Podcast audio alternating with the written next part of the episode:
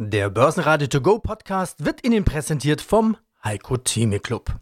Werden Sie Mitglied im Heiko Theme Club. heiko-theme.de Börsenradio Network AG Marktbericht der Börsenpodcast. Herzlich willkommen bei diesem Podcast. Verantwortlich heute wieder Andreas Groß und an meiner Seite Kollege Peter Heinrich. Die Interviews vom Tage sind die Vorstände von Verbund und Technotrans zu den Rekordjahreszahlen, Rekorddividenden und Ausblicken ohne Rekord. Andreas Meyer von Fountain Square war mittendrin im Epizentrum des Bankenbebens. Er sagt, filmreif. Das war einfach nur filmreif. Und Teil 2 von unserem Sonderthema Medizin vom Expertenzirkel der Apo Asset Management Hendrik Lofrute. Das ist bei Investments in Diabetesaktien zu beachten. All diese Interviews hören Sie gleich in Auszügen, komplett auf unserer Seite börsenradio.de oder noch einfacher in der kostenfreien Börsenradio-App, also das Börsenradio für die Hosentasche. Banken beben und zittrige Märkte? Die EZB lässt sich davon nicht beeindrucken und nimmt noch einmal einen großen Schluck. Um weitere 50 Basispunkte steigen die Leitzinsen.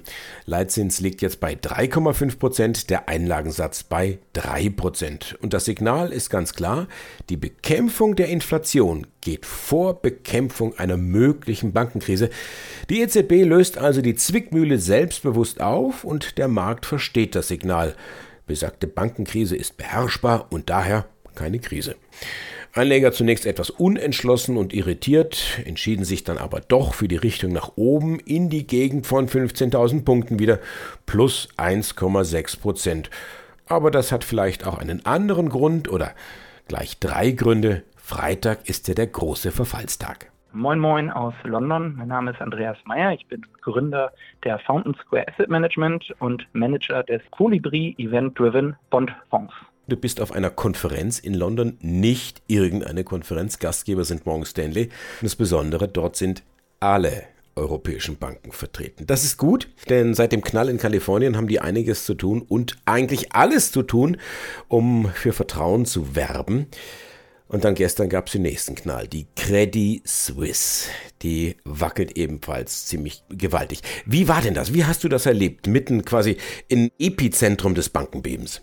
Ja, tatsächlich hätte man sich ein spannenderes Timing für dieses Event kaum suchen können. Ich meine, diese Konferenz gehört jährlich bei uns zu den Ereignissen dazu, um uns hier tatsächlich direkt vom Emittenten, direkt vom Markt auch ein Bild zu verschaffen. Das war jetzt die letzten äh, drei Tage tatsächlich nahezu filmreif. Es fing ja am Wochenende an, du hattest es eingangs skizziert und zog dann bereits Dienstag und vor allen Dingen gestern äh, seine Kreise mit dem größten Kreditinstitut der Schweiz, mit der Credit Suisse. Und es waren hier viele Feierfall-Chats, wo wirklich die Vorstandsvorsitzenden aller großen Banken, also Herr Sering von der Deutschen, Herr Bonafé von der BNP, Unicredit, Commerzbank, alle Großen waren da und haben referiert. Und zeitgleich sah man eben, und alle dattelten auf ihren, ihren Handys und Bloombergs herum, wie tatsächlich die Kreditausfallversicherungen in die Höhe sprangen, wie der Aktienkurs sank. Es war tatsächlich sehr, sehr filmreif. Und viel, viel Panik, viel Gespräche. Die grundlegenden Themen, die unser Jahr 2023 bestimmen sollten, nämlich Zinsanstieg, Inflation, damit kommende Rezession und vielleicht auch Druck auf den Kreditbüchern, ist komplett in den Hintergrund gerückt, weil es nur noch um Deposits geht, also nur noch um die Einlagen. Und das ist vom Timing unglaublich spannend. Wir haben jetzt hier heute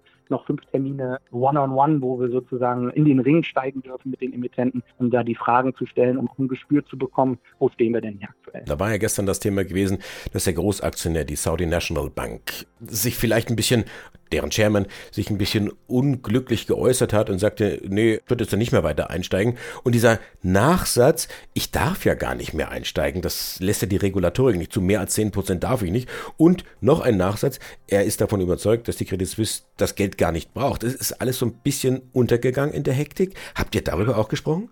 Ja, also was da passiert ist, treibt ja sozusagen auf die Spitze. Es ging ja so weit, äh, gerade auch in den sozialen Medien, dass die Leute SNB und SMB, nämlich die Schweizer Nationalbank und eben den Saudi-Arabien, nicht mehr auseinanderhalten konnten, sondern einfach nur SNB lesen und denken, okay, da ist jetzt was negativ und äh, der, der Regulator, die Regierung ist da negativ drin. Das ist Punkt eins, also soweit war es schon. Punkt zwei, diese Aussage, die man da getroffen hat, ist mehr, deutlich mehr als unglücklich. Man hätte auch schlicht einfach sagen können, Leute, wir halten hier knapp zehn Prozent, mehr geht regulatorisch aktuell nicht, weil sonst weitere Auflagen dazu kommen und sind absolut überzeugt und langfristig gerne dabei. Dann wäre das inhaltlich der gleiche Satz gewesen, aber die, die Aussage wäre natürlich eine ganz andere gewesen, anstatt zu sagen, wir wollen nicht mehr machen. Und das ist mehr als, mehr als unglücklich gewesen und unschön.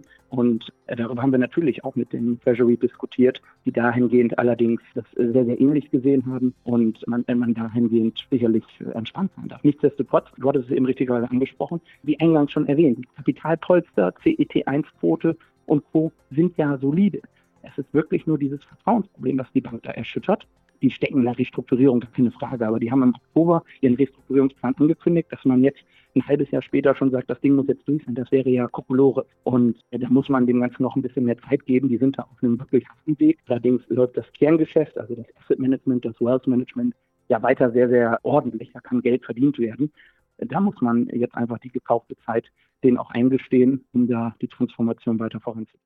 Ja, guten Tag. Mein Name ist Hendrik Lohfute. Ich bin hier bei der APO Asset Management als Portfolio Manager im Bereich Healthcare Investment mitverantwortlich für unsere Gesundheitsfonds. Ja, und aus dem Börsenradiostudio grüßt Sie heute Peter Heinrich. Hallo, Servus. Unser Thema heute, was ist bei Investments in Diabetes-Aktien zu beachten? Was tut sich denn? Ich habe von, von Digitalisierung gesprochen. Also ich kenne Menschen, die haben persönlich so am Arm so einen automatischen Messer und dann haben sie noch ein Messgerät oder es geht sogar mit dem Handy. Was gibt es denn da technisch mittlerweile? Was, was geht voran? Vielleicht können Sie uns ein Beispiel bringen. Und Sie haben auch eine Marktanalyse gemacht von CGM zum Beispiel. Passt das da rein? Ja, genau, das kann ich gerne kurz erläutern. Also wenn man mal zehn Jahre zurückgeht, dann hat sich der Diabetiker im Grunde so therapiert, dass er dann ein, zwei Mal am Tag oder vielleicht vor dem Essen, nach dem Essen oder wann immer er das Gefühl hatte, dass der Blutzuckerspiegel nicht da ist, wo er sein sollte, kurz in den Finger gepiekst und diesen Tropfen Blut dann ja, auf dem Analysestreifen gemessen und dann entschieden, sich selbst eben Insulin zu spritzen oder nicht. So, das ist sicherlich eine mögliche Vorgehensweise, ist aber zum einen nicht wirklich bequem und zum anderen klinisch nicht ganz ideal, weil ich hier eben wirklich nur punktuelle Betrachtungen habe. So, und im Laufe der letzten Jahre haben sich hier die CGMs, die Continuous Glucose Monitoring Systeme, äh, durchgesetzt, also sprich Medizintechnik, die fortlaufend den Blutzuckerspiegel misst. Und hier sind die beiden Unternehmen, die hier die größten sind, sind Dexcom und Abbott. Und da trägt man im Grunde ja meistens am Oberarm so ein kleines 2 Euro großes Gerät, das wird aufgeklebt. Kann man gerne auch mal beim nächsten Fitnessstudio oder Schwimmbad, Saunabesuch darauf achten. Man sieht es gar nicht mehr so selten. Darüber wird der Blutzuckerspiegel eben kontinuierlich gemessen.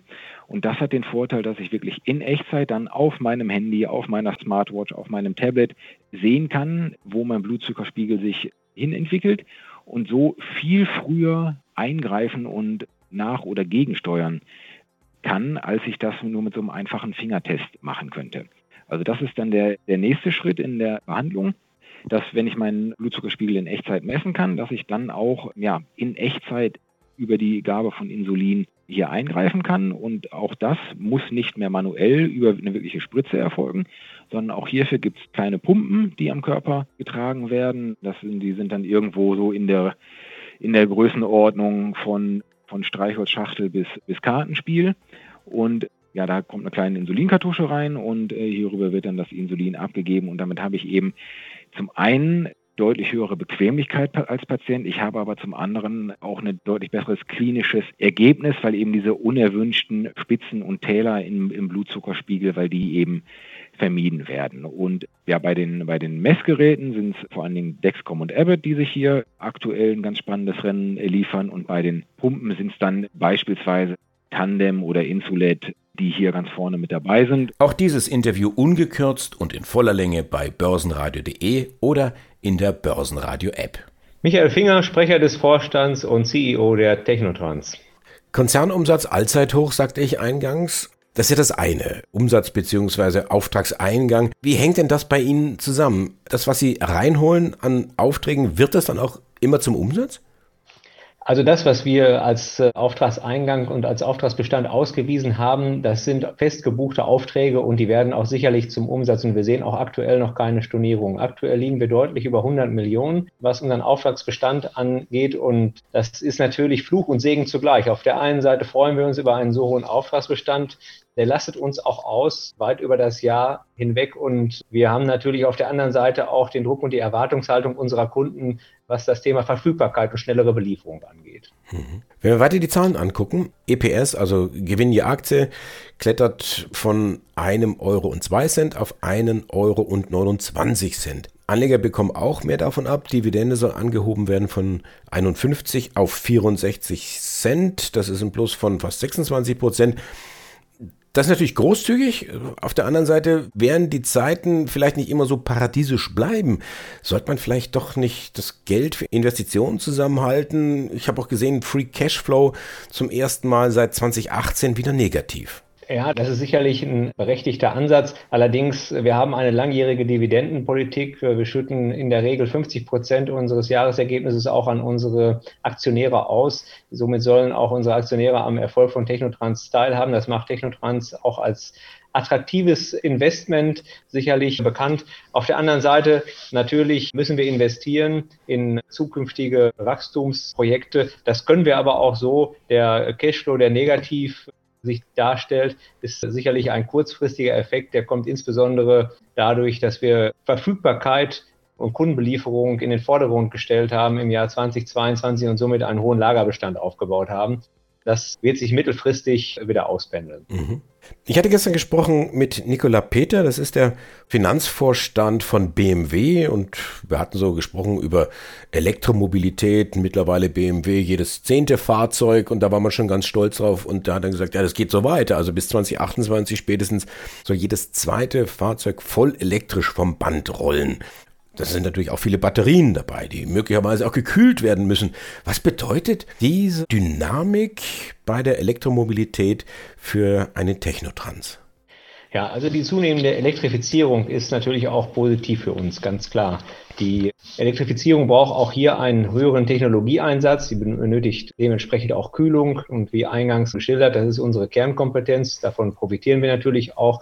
Und wir sind natürlich auch schon seit 2018 ein etablierter Partner, was das Thema High Power Charging angeht. Wir waren bei den allerersten Ladestationen in der Entwicklung mit dabei und äh, haben hier sehr viel Erfahrung sammeln können. Der Markt für die Schnellladesysteme wächst im Moment immens und wir arbeiten an sehr vielversprechenden Projekten aktuell zum schnellen und vor allem intelligenten Laden. Hier werden wir sicherlich auch im Verlauf des Jahres noch das eine oder andere Positive berichten können. Hallo, mein Name ist Michael Strugel, ich bin CEO der Verbund AG Herr Strugel, Andi Groß, Börsenradio. Wir sprechen über die Jahreszahlen 2022. EBTA verdoppelt, 3,2 Milliarden, Konzernergebnis nahezu verdoppelt, 1,7 Milliarden. Will mal so ein bisschen frech fragen, bei den hohen Strompreisen ist das eine eher einfache Übung, sollte man meinen. Ist das so? Ja, es hat natürlich mit den hohen Großhandelspreisen zu tun, da haben Sie vollkommen recht. Trotz allem, es steckt äh, auch sehr viel Arbeit dahinter, wenn man mit seinem Kraftwerkspark, mit seinen Netzen, aber auch mit seinem Trading und mit seinem Endkundengeschäft trotzdem solche Ergebnisse erreicht. Und deswegen sage ich, es ist natürlich so, dass wir sehr stark abhängig sind von dem Preisniveau auf den internationalen Großhandelsmärkten. Aber trotz allem, es steckt auch eine Anstrengung dahinter. Und äh, vielleicht, wenn ich auf einen Aspekt eingehen darf, wir hatten ein sehr trockenes Jahr im letzten Geschäftsjahr. Verbund ist zu einem großen Teil basiert auf Wasserkraft. Und ein Erzeugungskoeffizient von 0,86 war auch für uns eine Herausforderung. Das hat die Menge natürlich erheblich reduziert. Das hat auch dazu geführt, dass wir Rückkäufe tätigen mussten zu hohen Preisen, was auf das Ergebnis gedrückt hat. Also im gemütlichen Spaziergangstempo ist es nicht gegangen. Der Proxy, mit äh, welchem Energiemix wollen Sie denn die Zukunft gestalten, Herr Strugel? Also wir sind heute schon zu fast 97 Prozent ein erneuerbarer Erzeuger. Derzeit noch sehr stark basiert auf Wasserkraft. Ähm, wir streben an, unser Erzeugungsportfolio stärker zu diversifizieren in den nächsten Jahren. Also bis 2030 wollen wir 20 bis 25 Prozent unserer Erzeugung auch aus Photovoltaik und Wind generieren, um hier auch technologisch diversifizierter zu sein. Wir haben zuerst über die Trockenheit geredet. Das würde uns helfen, diese Mengenschwankungen zu stabilisieren. Auch eine Diversifizierung über Strompreiszonen und Länder, also geografisch ist hier in dem Zusammenhang wichtig. Natürlich ist unser Ziel, ein pure renewable Player zu sein.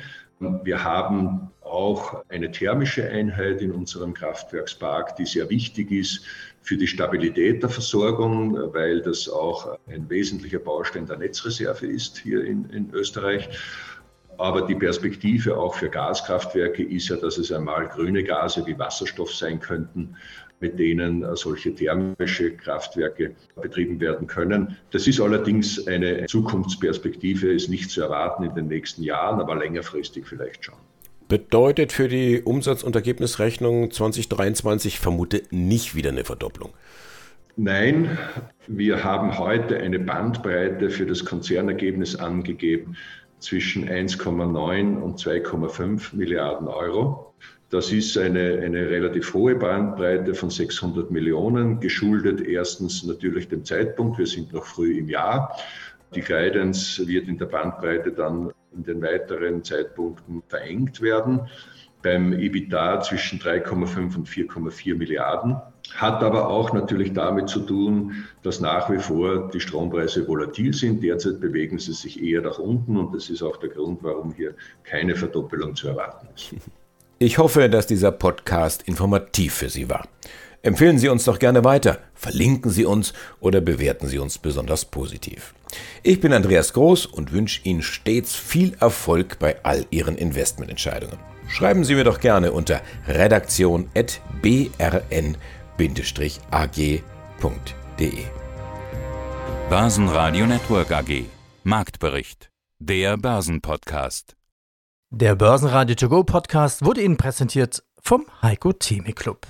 Werden Sie Mitglied im Heiko Theme Club. heiko-theme.de